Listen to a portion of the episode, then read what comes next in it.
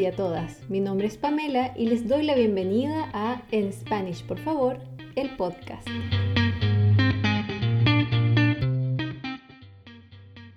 Mucho se dice que hablar diferentes idiomas te da la posibilidad de vivir diferentes vidas. ¿Te has preguntado por qué, si quieres aprender español, debes aprender sobre la cultura latinoamericana, española o del país que quieras visitar? ¿O por qué solo aprender un listado de verbos no es suficiente? Bueno, ya les he dicho que aprender la cultura de un lugar, primero que todo, te da tema de conversación. Es decir, si vas a Perú, es buena idea leer sobre Perú y al llegar allá hacerle preguntas a los nativos, y así será mucho más fácil comunicarse e interactuar con otras personas. Pero más allá de los beneficios sociales de informarse, la verdad es que para poder hablar español o cualquier otro idioma, debes pensar en español. Y para poder pensar en español, debes entender un poco cómo pensaría una persona que habla el idioma. Hay que ponerse en los zapatos de la otra persona. Por ejemplo, ¿te ha pasado que has intentado decir algo en español pero no suena bien?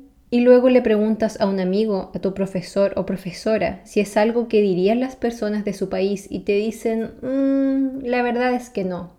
Eso no suena a español, suena más bien a inglés, alemán, francés, etc. Traducido literalmente.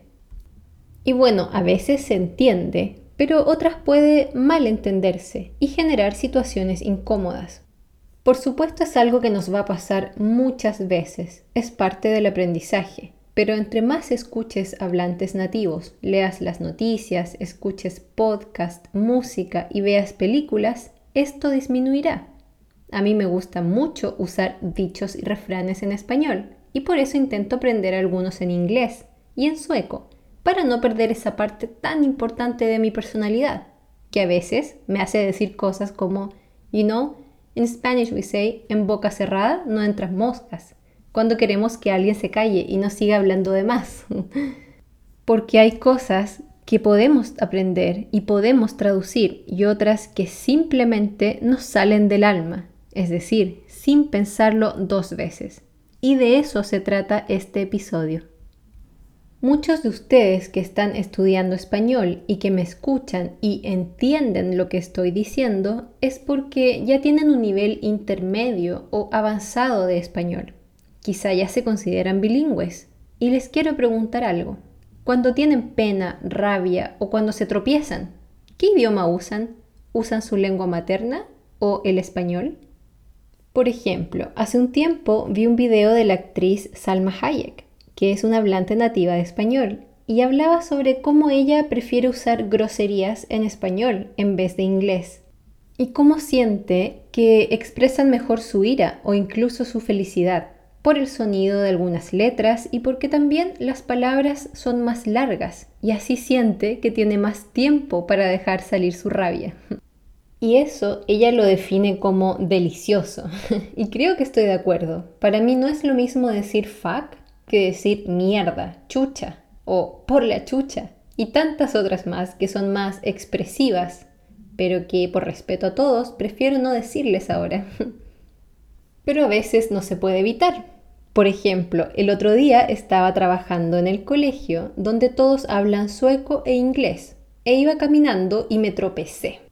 Casi me caigo y lo primero que dije fue chucha, una grosería o garabato chileno muy común que tengo siempre en la punta de la lengua, listo para decirlo cuando me pasan cosas sorpresivas porque, a pesar de que hace dos minutos hablaba con una colega en inglés, bastó que me tropezara para que mi cerebro usara la palabra que más le gusta para expresar rabia y sorpresa, chucha, que significa diferentes cosas en diferentes países de Latinoamérica. Incluso en algunos países significa vulva, pero en Chile es utilizada como una exclamación para expresar sorpresa o susto también para expresar exageración, como por ejemplo, hace más calor que la chucha, que significa que hace mucho calor, o ese auto es más caro que la chucha, es decir, ese auto es muy caro. Bueno, por suerte ese día nadie me alrededor entendió lo que dije, Así es que me salvé, porque en Chile, donde la gente sí conoce la palabra, debes evitar decirla en contextos formales, como por ejemplo en tu trabajo. En fin, eso me hace recordar que hay muchos estudios que dicen que la lengua materna es la lengua de las emociones. Independientemente de cuántos idiomas usas, las emociones las aprendemos a conocer cuando pequeños o pequeñas. Les ponemos nombre y las guardamos en nuestro cerebro. Otro punto interesante es que cuando aprendemos una segunda lengua desde pequeños, por ejemplo en una crianza bilingüe donde nuestros padres usan un idioma en casa y aprendemos otro en la escuela, nuestro cerebro al ser tan flexible usa ambos hemisferios, es decir, el del pensamiento lógico y el del pensamiento emocional. Pero cuando aprendemos una segunda lengua siendo adultos, usamos mayoritariamente el lado izquierdo. Por lo tanto, tendemos a pensar de forma más racional usando la segunda lengua.